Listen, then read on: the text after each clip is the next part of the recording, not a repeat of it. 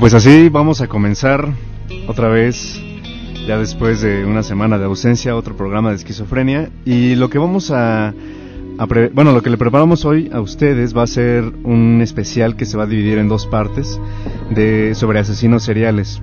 En muchos lugares han escuchado sobre los asesinos seriales más famosos del mundo, como por ejemplo Ted Bundy, como obviamente la Condesa Bathory, como como, como Robert Ramírez y algunos otros, pero ahora les vamos a, nosotros vamos a hablar sobre asesinos seriales que han dejado marcada su, su, bueno, pues su existencia por medio de los actos tan horribles que, que hicieron, el modus operandi, pero que realmente no son tan conocidos, pues porque no les han hecho película o porque no se les ha dado la, la, la difusión a todo esto. Entonces vamos a, leerles el, sobre algunos de ellos. Eh, repito, va a ser un especial de dos programas. Este es el primero y vamos a comenzar eh, hablándoles sobre Alexander Pikuchnik. Es, eh, a él se le conocía como el maníaco del martillo y durante mucho tiempo Alexander cometió sus crímenes con total crueldad. Tuvo más de 60 víctimas que mató brutalmente con golpes de un martillo en la cabeza y otras partes del cuerpo. Para llevar la cuenta de sus víctimas tenía un tablero de ajedrez y quería llenar todos y cada uno de sus espacios. Eran 65 espacios. Y lo peor es que ya llevaba 61 llenos. Apuntaba en su diario los datos con detalle de todos sus crímenes. Alexander se ganó durante ese tiempo varios nombres por la prensa y la opinión popular. El maníaco del martillo, el asesino del ajedrez, también se convirtió en el maníaco de Vitsevsky, nombre del parque en el sur de Moscú donde cometió sus homicidios. Su primer asesinato cuando contaba con 18 años despertó una bestia asesina que mantuvo latente hasta el año 2000, ocho años después. Su inicio eh, nació, Alexander nació el 9 de abril de 1974 en Mistishi, Oblast de Moscú, Rusia. Poco se sabe de él antes de convertirse en el maníaco del martillo. Su padre abandonó a su familia cuando él todavía era un bebé por lo que fue criado por Natalia, su madre. Cuando Alexander tenía solo cuatro años de edad, se cayó de un columpio y sufrió una herida en la cabeza. Tras el golpe, ingresó a un instituto para niños con discapacidades. Presuntamente es por esto que Alexander no se entendía con los niños de su calle, razón por la que pasaba gran parte del tiempo solo y callado. Aunque tenía una buena relación con su abuelo, cuando el anciano murió, el joven entró en una gran depresión. Para resolver este problema, su madre le regaló un perro, que Alexander paseaba con frecuencia en el parque Vipsersky, al sur de la ciudad. Durante su niñez, Alexander solía pelear con niños mayores que él. Sin importar la razón o motivo, Alexander buscaba la pelea y con frecuencia ganaba. En su adolescencia y adultez, las personas que conocían a este joven bien vestido y arreglado lo describen como un vecino amigable y sensible. Una persona que se preocupaba mucho por los animales, pero que tenía pocos amigos. En 1991, la vida pareció mejorar en la adolescencia de Alexander cuando se enamoró de Olga Makishiva, una adolescente de 17 años que vivía en su vecindario. Al cabo de unas citas, ella perdió el interés en Alexander y dejó de verlo. Poco tiempo después, ella empezó a salir con un hombre de 20 años llamado Sergei Koshirev, lo cual molestó a Alexander. En el 92, Alexander cometió su primer homicidio cuando lanzó por una ventana a un compañero de clase. Sin embargo, por la atención al juicio de André Chikatilo, el asesinato fue declarado como un suicidio. Años después, en su confesión, Alexander dijo, en la primavera de ese año, el cadáver de Sergei fue encontrado en su departamento y Alexander fue interrogado como sospechoso, pero al no tener evidencias contundentes fue dejado en libertad. Recientemente el caso sobre Koshirev estaba siendo investigado de nuevo. El hermano de Olga, Stanislav, dijo que Alexander planificaba todo como un juego de ajedrez.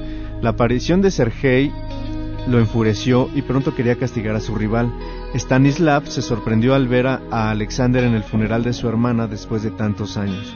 Extrañamente, las tendencias homicidas de Alexander se detuvieron hasta el año 2000, periodo en el que comenzó con una serie de asesinatos que aterrorizaron a la población moscovita. En el 2001, los habitantes que vivían cerca del parque Vipsevsky reconocieron que se trataba de un asesino en serie y pronto el miedo se esparció por toda la capital. Les vamos con una canción y regresamos con, con hablándoles más de él.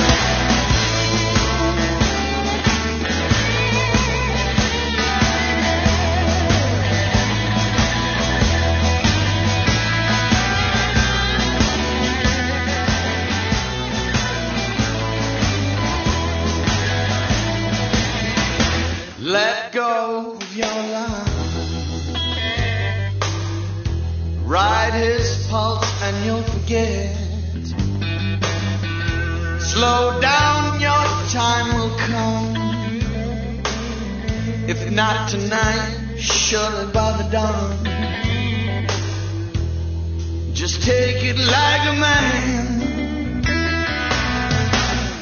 The strange face of love. A cat's eye, a lizard's tail. The pentagram he bought in hell.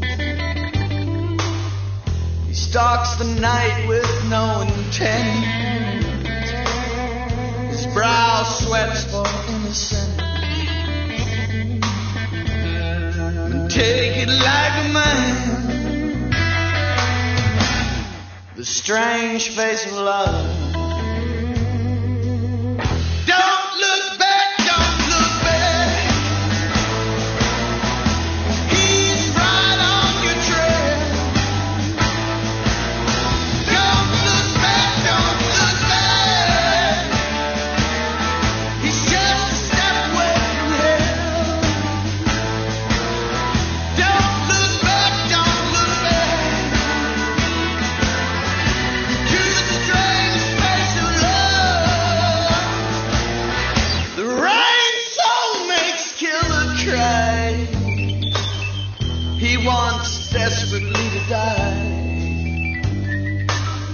but fast and skillfully forgets.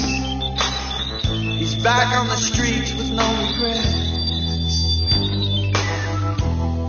Just take it like a man. The strange face of love.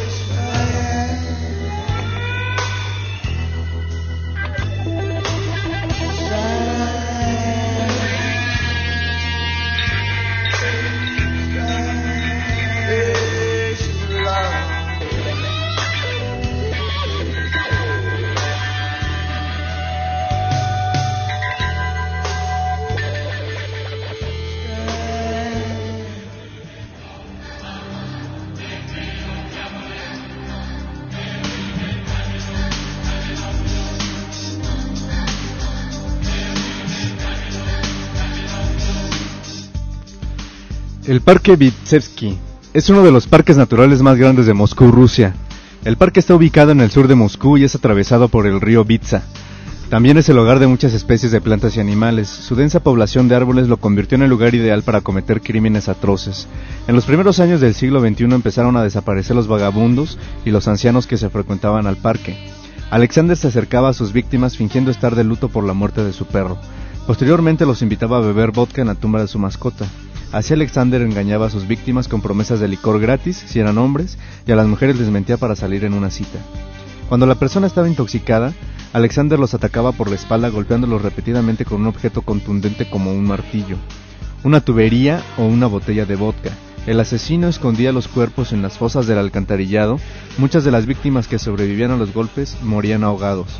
En la medida que Alexander continuaba asesinando, sus ataques se volvían cada vez más salvajes y no ocultaba bien los cuerpos. Los, abandon los abandonaba en un lugar donde eran fáciles de encontrar. En el año 2002 el cadáver de Olga Makshiva fue hallado en una fuente del parque Vitsevsky. Sus víctimas eran encontradas con una botella de vodka rota incrustada en su cráneo. Una ola de asesinatos despiadados comenzó en el 2002. De acuerdo con la policía, había un elemento sexual en los ataques, debido a que las víctimas eran hombres entre 50 y 70 años, muchos de ellos vagabundos y alcohólicos. El patrón de las personas desaparecidas y la, brutalidad de sus asesinatos confirmaron para el 2003 que un asesino en serie acechaba el parque Vitsevsky y pronto la prensa lo llamó como el maníaco de Vitsevsky y la bestia de Vitsa. También eh, conocido como el asesino del ajedrez, Alexander continuó sus asesinatos durante cinco años en el mismo parque en el que paseaba a su perro cuando era niño. En febrero de 2007 volvió a matar para demostrarle a la policía que seguía libre. Meses después, Alexander invitó a caminar por el parque Vitsevsky a Marina Moskaleva, una compañera de trabajo en el centro comercial donde Alexander trabajaba acomodando productos en las repisas. Antes de salir, Marina dejó una nota a su hijo diciendo con quién iba a estar. El cadáver de la señorita Moskaleva fue encontrado en las afueras del parque el 14 de junio de 2007. El 16 de junio la policía con la ayuda de la nota encontró a Alexander en su casa con el martillo en la mano, también un macabro tablero de ajedrez. Alexander se entregó sin ofrecer resistencia. Pronto confesó todos sus asesinatos, dando fin al terror en el parque Vitsevsky. Sin embargo, el horror apenas empezaba. Al confiscar evidencias en la casa de Alexander, se encontraron con un tablero de ajedrez con 61 monedas pegadas y un número en cada espacio. Durante el interrogatorio, Alexander declaró que su misión era llenar los espacios del tablero de ajedrez con sus víctimas. Dicho esto, le entregó al oficial un diario con apuntes y un diafragma del tablero, que contenía información sobre sus víctimas. Alexander reiteró su comentario diciendo lo siguiente. El juicio de la bestia. Una vez bajo custodia, Alexander se declaró culpable de cometer 61 asesinatos, sin embargo la policía solo reconoce 49 muertes, confirmadas hasta la fecha. Alexander se quejó debido a que considera injusto para el resto de sus víctimas. Cuando la prensa lo cuestionó con la pregunta ¿por qué?, su respuesta fue escalofriante y perturbadora. También aseguró sentir orgasmos mientras veía cómo su víctima agonizaba. Estas son algunas de sus declaraciones. Una vida sin homicidios para mí es como una vida sin alimentos para ustedes. Solo mataba a personas que se quejaban de su vida. Me sentía como un padre de todas estas personas porque era yo el que les abría la puerta a otro mundo. Me gusta el sonido de un cráneo partiéndose. Durante el interrogatorio, Alexander dijo haber matado a 11 personas en el 2001. Con orgullo de sí mismo dijo que estranguló 6 en un solo mes. También reveló que en febrero de 2006 mató a una de sus víctimas para demostrar a la policía que la bestia de Bitsa seguía libre. Finalmente confesó su admiración por Andrei Chikatilo, diciendo a las cámaras que él debía ser nombrado como el asesino número uno de Rusia por haber superado el número de víctimas del carnicero de Rostov. Una caja de vidrio reforzado fue añadida a la corte para proteger al acusado de posibles ataques por parte de los familiares de las víctimas. Mientras el oficial investigador del caso, Andrei Shuprunenko, explicó el método de Alexander que Alexander usó. También dijo que aún están en el proceso de comprender la mente retorcida del asesino. Por esa razón Alexander fue sometido a una prueba psiquiátrica para saber si era apto de atender el juicio. En el Instituto de Serbsky en Moscú dijeron que el asesino tiene la suficiente cordura mental para ser enjuiciado. Mientras Alexander Gonopolsky, doctor y psiquiatra, dijo que los asesinos en serie necesitan medicamentos y solo se revelan cuando sus acciones son muy obvias para el público. El miércoles 24 de octubre del 2007, el juicio del maníaco del martillo llegó a su fin. tras escuchar los testimonios de las víctimas y las palabrerías de Alexander, añadiendo las, evidencias policíacas. El juez Vladimir Usov leyó el veredicto de una, por una hora antes de sentenciar a Alexander a cadena perpetua por sus crímenes. Fue considerado a pasar su confinamiento solitario por los primeros 15 años de prisión. El final del asesino dejó a muchas personas poco satisfechas debido a que la pena de muerte se ha suspendido en Rusia desde 1996. Sin embargo, muchas de las víctimas esperan que sea revocada para el 2010 y Alexander reciba su merecido.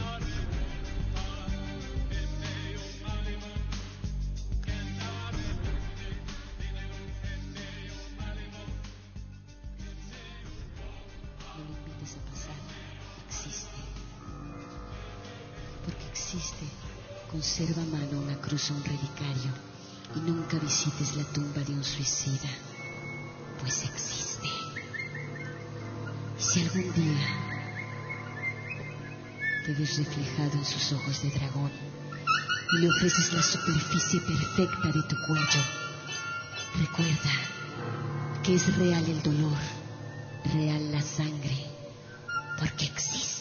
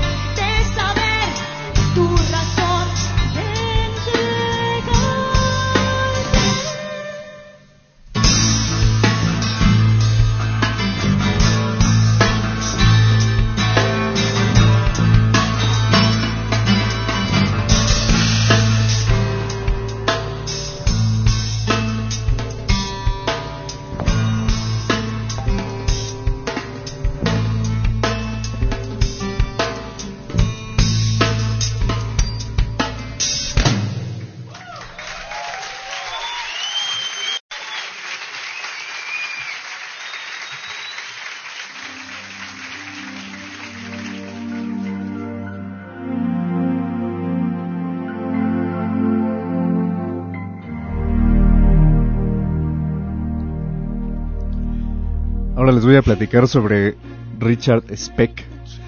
Richard Speck, aunque si bien es cierto solo mató en una noche a ocho chicas estudiantes de enfermería, lo cual muestra que no es un asesino serial de todos modos, su hazaña se no desmerece para relatar su cruel matanza como uno de los asesinos, eso sí, más despiadados de América. En cuanto a su vida, eh, Richard nació el 6 de diciembre de 1941 en Kirkwood, Illinois, donde vivió sus primeros años hasta que su familia se mudó a Dallas. Es el séptimo de ocho hermanos. Sufre la pérdida de su madre con tan solo seis años. El ambiente familiar no es el más propicio para su desarrollo, pues su padre, hombre de, de bien pero alcohólico, no sería buena influencia. En su adolescencia fue arrestado diez veces por robos y alteraciones del orden. Gamberro, buscabroncas y pequeño delincuente, no tardó en abandonar la escuela técnica para trabajar como jornalero, carpintero y basurero. Se casó a los 20 años con Shirley Malone, de 15. Tuvieron una hija que quedó bajo la custodia de su madre en 1966 tras la separación solicitada de Shirley. Tras continuos abusos tanto a ella como a su madre, se presumía que duraría poco en el matrimonio, pues estuvo largo tiempo en prisión. En julio de 1966 se establece en Chicago para buscar ayuda en su hermana y encontrar trabajo en un barco que partiera a Nueva Orleans. Su hermana le da 25 dólares y lo lleva al departamento de contrataciones de la Unión Marítima. Durante cuatro años intentó sin éxito conseguir trabajo en un barco. El departamento de contrataciones de la Unión se encontraba muy cerca del 2319 de la calle 100, donde ocho estudiantes de enfermería vivían en una casa perteneciente al hospital de la comunidad de Chicago. Una de las estudiantes, Cora Amurao, estaba en la cama cuando golpearon en la puerta de su habitación. Abrió la puerta y se encontró cara a cara con Richard Speck, apuntándole directamente con un arma. La joven filipina, estudiante de intercambio junto con sus dos compañeras, fue llevada hasta una habitación trasera con otras tres enfermeras. Richard les aseguró a las chicas que no tenía intención de agredirles, pues solo quería dinero para llegar a Nueva Orleans. Las chicas rápidamente cumplieron con lo pedido. El hombre armado habló deliberada y claramente, pero apestaba alcohol. Speck les dijo a las chicas que se acostaran. Ató a cada una mano con pie, con sábanas despedazadas. Mientras tanto les aseguraba, no se asusten, no voy a asesinarlas. Richard Speck desató los tobillos de Pamela Wilkening y la sacó de su habitación. Al poco tiempo, Mary Ann Jordan y Susan Farris llegaron y se unieron a sus compañeras enfermeras. Las dos últimas fueron retiradas de la habitación. La próxima en salir fue Nina Ishmael. Pasaba un periodo de 20 a 30 minutos entre la ausencia de cada chica y la vuelta de Richard. Durante uno de estos periodos, Cora Amurao rodó debajo de la cama para esconderse, cosa que salvó su vida. Merlita Gargullo, Valentina Pasión, Patricia Matusek y Gloria Davi fueron llevadas individualmente fuera de la habitación. Mientras tanto, Cora Murao estaba acostada en silencio debajo de la cama, totalmente aterrorizada, mientras escuchaba los sonidos de violación y asesinato. Finalmente, el silencio se apoderó de la casa.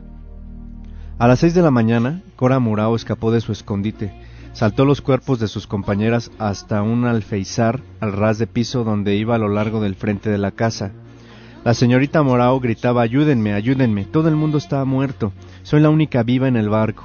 En su estado de terror, pensó por un momento que estaba de vuelta en Filipinas. La extraña visión de una chica gritando histérica pronto atrajo a un transeúnte a la casa del horror. Cora Murao era la única de las nueve chicas que sobrevivió a Richard Speck. Sus ocho compañeras estaban muertas, todas violadas y acuchilladas o sofocadas hasta morir. La trágica escena de las víctimas mostraba a Gloria Davy desnuda y atada con unos nudos demasiado perfectos, con un paño alrededor del cuello y su cabeza colgando del sofá. Patricia Matusek desnuda en el baño, sus bragas blancas bajadas mostraban el vello público. Niña Ishmael en la habitación junto a las demás, había tanta sangre derramada que apenas se les reconocían. Su vestido levantado hasta el pecho con las mismas ataduras y nudos, de iguales a las características. Pamela Wilkening, de 18 años, amordazada y apuñalada en el corazón, cuello y pecho. Su cuerpo yacía en el reguero de sangre. Mary Ann Jordania con tres apuñaladas en el pecho, cuello y ojo. Valentina Payson, de 24 años, tumbada hacia abajo, con profundos cortes en su garganta y sobre ella como si de una muñeca se tratase. Se lanzó a Merlita Gargullo, apuñalada y también estrangulada. Cora describió a Speck a la policía alto, rubio y con voz cansina de meridional. Su descripción y los detalles de los asesinatos múltiples recibieron mucha publicidad. Veinte minutos después de que el informe fuera entregado a los patrulleros, la policía supo que un hombre que cuadraba con la descripción había dejado dos bolsos en una gasolinería. Había mencionado que estaba buscando trabajo en la Unión Marítima Nacional. Un chequeo con la Unión confirmó que un tal Richard Speck estaba buscando una litera en un barco que saliera para Nueva Orleans. La fotografía de Speck estaba fichada con la Guardia Costera de Estados Unidos. Cora escogió una foto de un grupo de retratos de la policía. El FBI comunicó a la policía de Chicago el detalle del brazo izquierdo de Speck, tatuado con las palabras Born to Raise Hell. Sus huellas digitales concordaban con varias huellas tomadas de la residencia de las enfermeras. Speck logró juntar los 90 centavos para quedarse en el Hotel Star en la calle West Madison, en el distrito Skid Row de Chicago. Se registró como Brian Ali. Speck hizo un recuento de los asesinatos y enseguida se cortó su muñeca derecha y su codo izquierdo. Mientras su sangre caía sobre el piso, gritó a través de las delgadas paredes al hombre de la habitación de al lado. Ven a verme, tienes que venir a verme, hice algo malo. El vecino no respondió. Richard salió arrastrándose de la habitación, chorreando sangre. Un empleado llamó a la policía y Richard fue llevado inmediatamente al, al hospital Cook County. El doctor Leroy Smith miró la lista de pacientes, miró a Brian Ali y pensó que se parecía bastante al fugitivo del que todos estaban hablando y que había matado a ocho enfermeras. El doctor lavó un poco de la sangre seca que cubría el tatuaje, descubrió las palabras Going to Raise Hell y el doctor Smith se acercó y preguntó, ¿cuál es su nombre? Ob- Obtuvo la tenue respuesta, Richard Speck. Así es como se dio caza a nuestro asesino. Richard Speck se recuperó para presentarse a juicio por ocho cargos de asesinato. A un jurado de Illinois solo les costó 46 minutos para hallarlo culpable por los ocho cargos. Fue sentenciado a muerte. En 1972, cuando la pena de muerte fue prohibida momentáneamente en Estados Unidos, Speck estaba sentenciado a morir. Fue sentenciado nuevamente de 400 a 1200 años de prisión. El 5 de diciembre de 1991, Richard Speck murió en prisión por un ataque cardíaco. Como nadie reclamó su cuerpo, fue quemado por los oficiales de la prisión.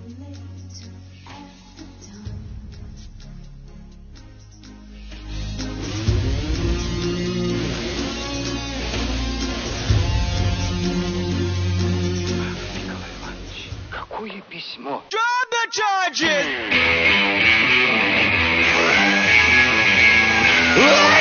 Запрещенная давай!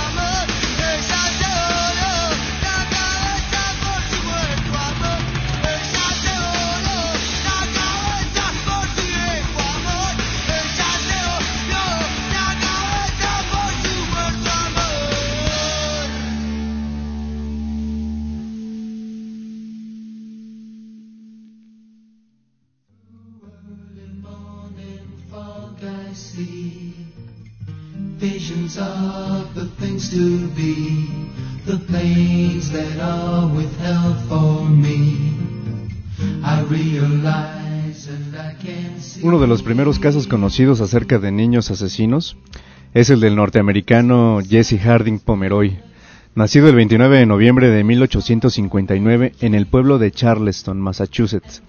Fue el segundo hijo de Thomas y Ruth Ann Pomeroy, personas que vivían en la mediana económica de ese entonces. Se dice que el padre de familia era un sujeto abusivo y alcohólico, no muy diferente de la gran mayoría de hombres de su condición. Por cualquier motivo que lo enfureciera, llevaba a sus hijos a una cabaña donde los desnudaba y aporreaba hasta aplacarse. De esas palizas Jesse no asimiló la idea de buena conducta, sino una forma pervertida del placer y la diversión. De acuerdo a los relatos de la época, la apariencia de Pomeroy inspiraba miedo. Él mismo estaba consciente de que era un sujeto diferente. Su cuerpo era muy grande para su edad, así como su cabeza, orejas y rasgos faciales poco favorecedores. Su ojo derecho carecía de iris y pupila, confiriéndole un aspecto aterrador. Como siempre ocurre, en consecuencia o a causa de ser diferente, Pomeroy era un sujeto retraído y solitario. Nadie lo recordaba sonriendo, pero sí por sus extraños ataques nerviosos que de vez en cuando lo atacaban. Una vez los canarios de la señora Pomeroy aparecieron con la cabeza arrancada y después de que descubriera a Jessie torturando al gato de los vecinos, se decidió que no entraban más animales al domicilio. Esta conducta violenta contra los animales forma parte de la clásica triada fatídica observada en la mayoría de los asesinos seriales del mundo. Los animales constituyen la experimentación del sadismo y la violencia que en un futuro el psicópata ha de aplicar a sus semejantes. En una suerte de lenta pero trágica evolución, Pomeroy decidió descargar sus locuras contra nuevas presas, eligiéndolas de acuerdo a su edad, niños más pequeños que él. El, el primero fue el niño William Payne, que fue hallado un día de diciembre de 1871. Habían escuchado un lloriqueo y al acercarse a una pequeña cabaña pudieron escucharlo con mayor claridad y al entrar quedaron sorprendidos al ver al niño de cuatro años colgar de las manos, que estaban atadas con una cuerda suspendida del techo del lugar. Apenas consciente lloraba Payne, cubierta su espalda de laceraciones y fuertes moretones. No pudo denunciar a su atacante. El siguiente fue Tracy Hayden, de siete años, quien en febrero de 1872 fue engañado por Pomeroy para llevarlo a un lugar apartado con la promesa de ir a ver a los soldados. Una vez apartados de cualquier distracción, procedió a amarrarlo y, a torturarlo con la misma furia que había aplicado al pequeño Payne. Del ataque Hayden resultó con los ojos morados, los dientes frontales tirados, la nariz rota y el torso cubierto de heridas y verdugones. Tras este episodio, la policía solo pudo enterarse que el atacante era un muchachito de cabello castaño, escasa información como para que las autoridades pudieran hacer algo al respecto. Luego, a mediados de abril de 1872, Pomeroy prometió llevar al circo al jovencito de ocho años, Robert Mayer, y después de caminar hasta sus apartados dominios lo sometió como acostumbraba con sus víctimas, lo desnudó casi por completo y mientras lo golpeaba con una vara lo obligaba a maldecir. Mayer reportó que mientras Pomeroy lo vapuleaba se masturbaba disfrutando el sufrimiento que le provocaba. Al terminar lo soltó y le juró que lo mataría si lo delataba con alguien. Después huyó del lugar. La policía comenzó a actuar interrogando numerosos adolescentes de cabello castaño. Los medios comenzaron a mostrarse nerviosos y los padres advertían fervientemente a sus hijos no juntarse ni hablar con extraños en la calle. Por alguna razón la descripción del sádico bribón derivó en la de un adolescente de barba y pelirrojo. Mientras tanto el lampiño y castaño Jesse Pomeroy escapaba con comodidad de la búsqueda policial. El siguiente golpe, a mediados de julio, fue contra un niño desconocido de siete años, a quien le fue propinado el mismo tratamiento que a los demás, es decir, una feroz paliza hasta que Pomeroy alcanzó el orgasmo. Esta vez la policía ofreció una recompensa de 500 dólares a quien ayudara en la captura del sádico bribón, como era llamado el adolescente que atormentaba a los niños de Boston. Poco tiempo después, Ruth Pomeroy decidió que su familia se mudara al sur de Boston. Se especula que la señora sospechaba acerca de la posible responsabilidad de su hijo en los recientes ataques a infantes. Aunque es posible que se hayan movido por cualquier motivo, sin embargo, cuando los ataques también se escenificaron de Chelsea a su nuevo rumbo, seguramente algo debió haber pensado, pero no se sabe realmente. La madre de Jesse siempre permane- permaneció fiel a su hijo y negaría las imputaciones formuladas en su contra. George Pratt andaba en las calles cuando fue abordado por Pomeroy y con la promesa de recompensarlo con un dinero por traer un mandado, lo condujo a un lugar solitario donde comenzó su inhumano ataque. Después de atarlo y desnudarlo, lo aporreó sin misericordia con un cinturón. Esta vez elevó el nivel de sus atrocidades, mordiéndole un cachete y arañándolo profundamente. Varias veces le enterró una larga aguja en diversas partes del cuerpo. Intentó inclusive clavárselas en un ojo, pero Pratt logró desatarse antes que Pomeroy lograra su objetivo. Por fortuna, el sádico bribón había saciado su sed de violencia y huyó del lugar no sin antes morderle un gluto al desafortunado niño. Una vez visto el caso por las autoridades, concluyeron que no podía ser obra más que de un sujeto demente. Entonces temieron lo peor, que continuara la racha de ataques. El siguiente desventurado fue el niño de seis años, Harry Austin, con quien Pomeroy evidenció que su depravación aumentaba en espiral. Aparte de la usual paliza, esta vez empleó su navaja de bolsillo para apuñalar en brazos y hombros a su víctima. Se disponía a rebanarle el pene cuando fue interrumpido ante la cercanía de unas personas. Pocos días después atacó al niño Joseph Kennedy, a quien a la vez que aporreaba lo obligaba a recitar oraciones religiosas plagadas de obscenidades. A Kennedy le provocó una fuerte cortada en la cara con su cuchillo y luego lo llevó a la orilla del mar para echarle agua salada en las heridas. El chiquillo de cinco años Robert Gould fue el siguiente en caer engañado por Pomeroy, quien le había prometido llevarlo a ver soldados, para luego someterlo cerca de una estación de trenes. Cuando amenazaba al chico con la punta de su navaja en, en el cuello, Pomeroy se dio cuenta que era observado por unos ferrocarrileros y tuvo que huir. Para fortuna de la policía, Gould aportó pistas más concretas, como que su atacante era un joven adolescente de cabellos castaños y un ojo totalmente blanco. A fines de 1872, la policía efectuaba visitas a las escuelas del sistema público de Boston, con la esperanza de encontrar al sádico bribón, a quien creían pronto se convertiría en un temible homicida. Un día de septiembre visitaron la escuela de Pomeroy, pero el joven Kennedy no podía identificar entre los alumnos a su atacante. Ese mismo día que la policía había visitado su salón, Pomeroy, al regresar a su casa, decidió darse una vuelta por la estación policial y al pasar tan cerca, fue súbitamente identificado por Kennedy, quien continuaba con sus declaraciones. No está muy claro el porqué de esta conducta, pero es muy posible que Pomeroy haya estado involucrado en una suerte de juego del gato y el ratón con la policía. Eso ha ocurrido muchas veces con psicópatas de ese estilo. Cuando Pomeroy pasaba, Kennedy logró alcanzar a verlo con en la estación de policía y logró hacer que la policía persiguiera al sádico bribón que inmediatamente fue puesto bajo arresto. A pesar del intenso y severo interrogatorio, Pomeroy se mantuvo tranquilo, clamando su inocencia en todo momento. Lo despertaron a medianoche en la celda donde había sido confinado y con la amenaza de ser encarcelado por 100 años, finalmente Jesse Pomeroy se dio por vencido. Al día siguiente fue llevado para que todas sus víctimas lo identificaran, lo cual parece ser ocurrió sin mayor problema. Entonces lo que faltaba era un magistrado, que un magistrado le dictara sentencia. Como se esperaba, su madre testificó a favor de Pomeroy, porque no podía ser de otro modo cuando le preguntaron por qué lo había hecho, solo atinó a decir no pude evitarlo. A la vez que agachaba su cabeza en señal de vergüenza, la sentencia fue el ingreso a un reformatorio juvenil hasta que cumpliera 18 años, es decir, la mayoría de edad. Madre e hijo psicópata abandonaron las lágrimas en la corte según las crónicas de la época.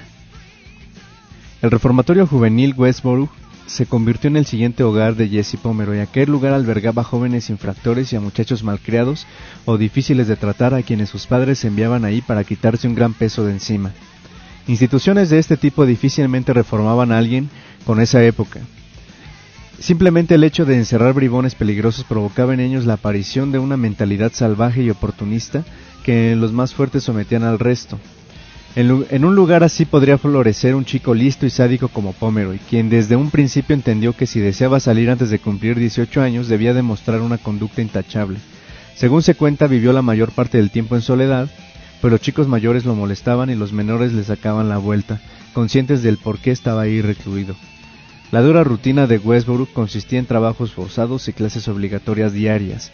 Como un interno modelo, Pomeroy evadió eficientemente los castigos y las reprimendas, pero siempre estaba al tanto de todo detalle e incidentes cuando alguien era castigado.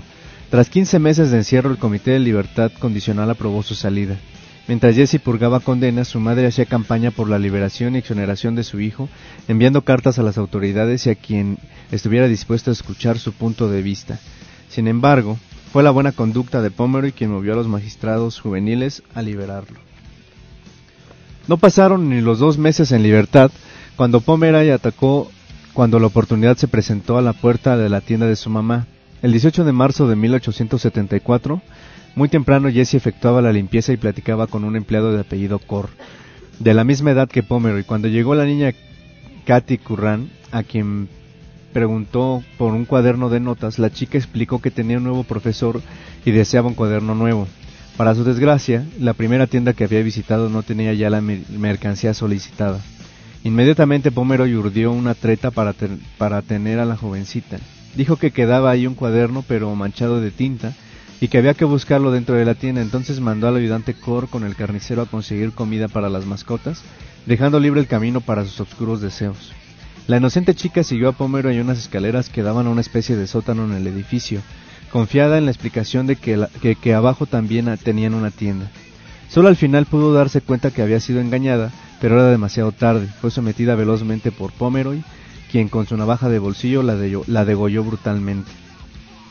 Cuando el cuerpo fue descubierto, su avanzado estado de descomposición hizo muy difícil conocer el grado de daños que había recibido. Después de asesinar a la pequeña Katy, Pomeroy se lavó la sangre y regresó al puesto a seguir trabajando como si nada hubiera ocurrido.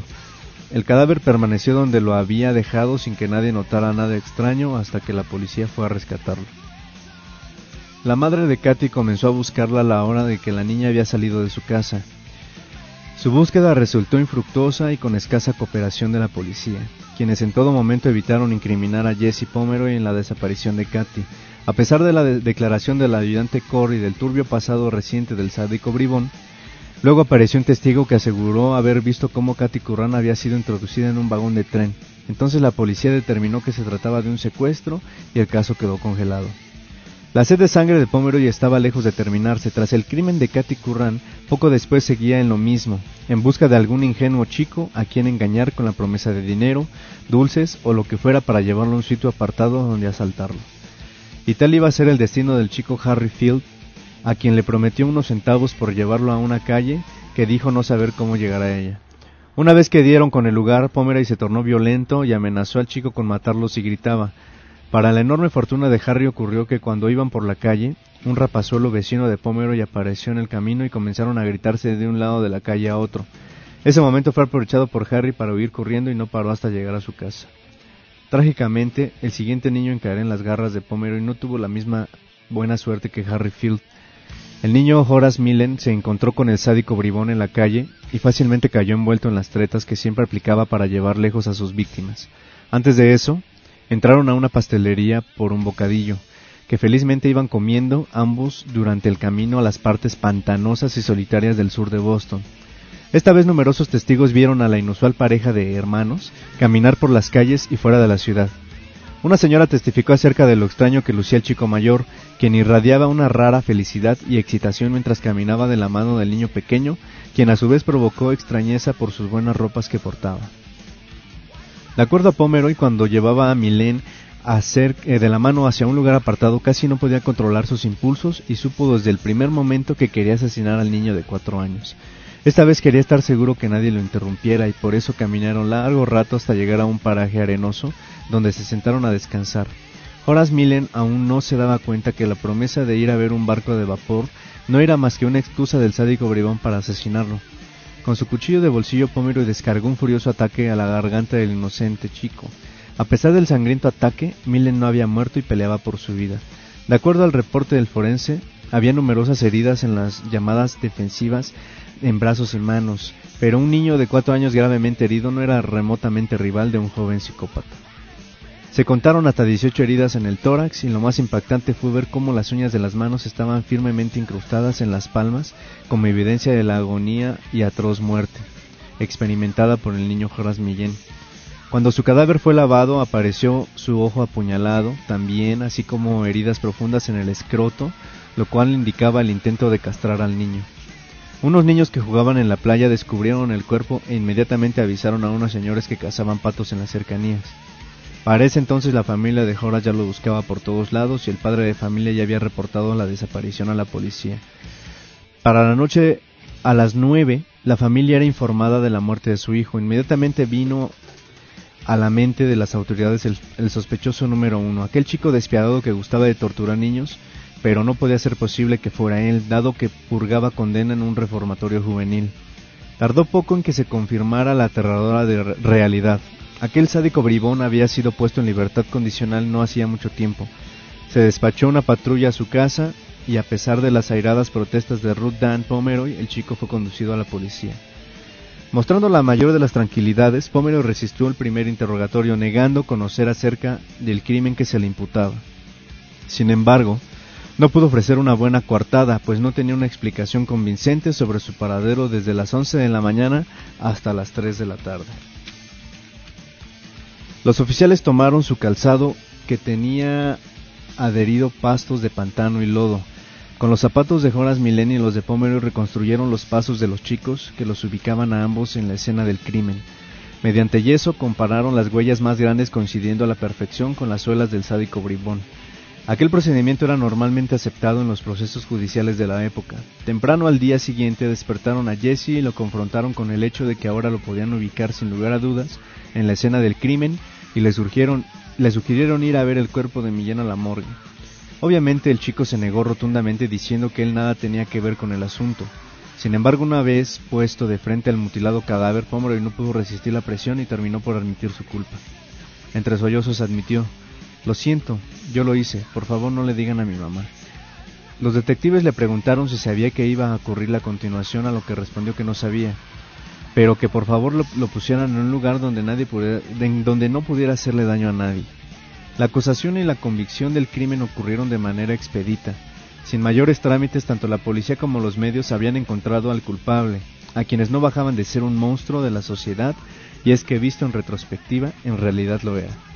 El Comité de Libertad Condicional Juvenil fue severamente cuestionado por haber liberado al sádico bribón. Tras la detención de Pomeroy y la consecuente lapidación pública de su familia, la señora Ruth Ann vio caer al suelo su tienda de ropa y sin embargo insistía en la inocencia de su joven hijo. Ya nadie se acercaba a su comercio a no ser para ver dónde trabajaba el niño Pomeroy. Mientras ella caía en desgracia económica, sus rivales de enfrente ampliaban sus negocios de modo que le ofrecieron comprar sus locales. Cuando los trabajadores fueron a hacer las remodelaciones y adecuaciones, encontraron en el sótano el cadáver putrefacto de Katy Curran. No hubo una sola duda acerca de la culpabilidad de Pomeroy en la, en la muerte de la chiquilla, pero sí resultó interesante saber si la familia estaba enterada al respecto. Cuando le informaron a Jesse sobre el nuevo muerto que le agregarían encima, negó toda relación con el suceso, pero confrontado con el hecho de que su madre y hermano serían acusados del crimen, terminó por doblarse y confesar. Paso a paso el sádico bribón recordó los acontecimientos de esa mañana cuando la niña Curran fue a comprar una libreta de apuntes a su tienda y de cómo la había conducido abajo para poderla asesinar. No sabía por qué lo había hecho, solo quería observar su reacción. La pena impuesta a los asesinos de este tipo en el estado de Massachusetts era la cuerda. La defensa de Pomeroy se concentró en la crucial debate acerca de la locura de su cliente o que simplemente estuviera mentalmente enfermo, pero quedó definitivamente establecido que su defendido conocía y admitía que sus actos estaban mal, por lo que la batalla legal fue perdida sin remedio. Jesse Pomeroy fue sentenciado a la horca. Sin embargo, no hubo gobernador alguno que se atreviera a firmar la sentencia, ya fuera por convicción personal o por cálculo político en tiempos electorales la decisión respecto al sádico bribón tomó mucho tiempo y continuos aplazamientos. Y es que era muy difícil para la autoridad ejecutar a un chico de 14 años. Jamás había ocurrido la necesidad de ejecutar a un hombre tan joven en la historia penal de la nación. Finalmente el gobernador Alexander Rice tomó una decisión, tras escuchar el veredicto de un panel de asesores quienes recomendaban la ejecución como solución final a este molesto asunto público. Rice entonces aceptó que el castigo debía ser ejemplar, pero no la pena capital y sin publicitar su decisión. Impuso la cadena perpetua para Pomeroy, no solo eso, esta debía ser cumplida en solitario, era algo así como enterrar vivo al sádico bribón. Durante su encarcelamiento la única persona en visitar a Jesse Pomeroy fue su madre, mes tras mes hasta que ella murió y nadie más fue a visitarlo de nuevo. Comía solo y se ejercitaba en un patio sin que lo acompañara nadie. Le era permitido bañarse unas cuantas veces y le era abastecida su celda con abundante material de lectura. Pronto su mundo fue un cuarto de acero y concreto, condición en el cual permaneció por 40 años. Durante ese tiempo estudió varias lenguas, pero jamás tuvo la oportunidad de practicar ninguna realmente. Mucho tiempo trató de planear un escape, inclusive escarbó la pared hasta llegar a la tubería del gas tratando de volar la puerta de su celda. Hay quienes aseguran que no trataba de huir, sino de terminar con su propia vida. En 1917 su castigo fue disminuido y se le permitió integrarse a la población general de la prisión. A veces resurgía su nombre en periódicos y de vez en cuando algún reportero preguntaba sobre su actual condición. Cuando fue puesto con los demás disfrutaba como nadie ser aún célebre por las atrocidades cometidas hacía cuatro décadas. Pero luego pasó el tiempo y los nuevos internos nada sabían acerca del viejo Pomeroy. En 1929 fue removido de Charlestown para llevarlo a un hospicio de la policía, donde pasó los dos últimos años de su vida plagado de enfermedades y en franca agonía. Su deseo final fue ser cremado y que sus cenizas fueran esparcidas a los cuatro vientos. Jamás mostró remordimiento por alguno de sus víctimas. Pues bueno, este es así llegamos al final de esta primera parte sobre asesinos seriales. Un par de ellos eh, norteamericanos y uno ruso. Como pueden ver, pues también hay un poco de, de nexos con todos este tipo de crímenes todos tienen que ver ya sea con pasados turbios, con infancias este, malogradas, eh, abusadas y todo tipo de, de cuestiones que les ponen encima. Pero bueno, eh, la siguiente semana vamos a traerles la segunda parte, vamos a, comentarles un poco, pero nos despedimos con, con una canción que va a Doc y esperando que ya tengan su boleto para ir a ver Iron Maiden. Así que allá nos vamos a ver.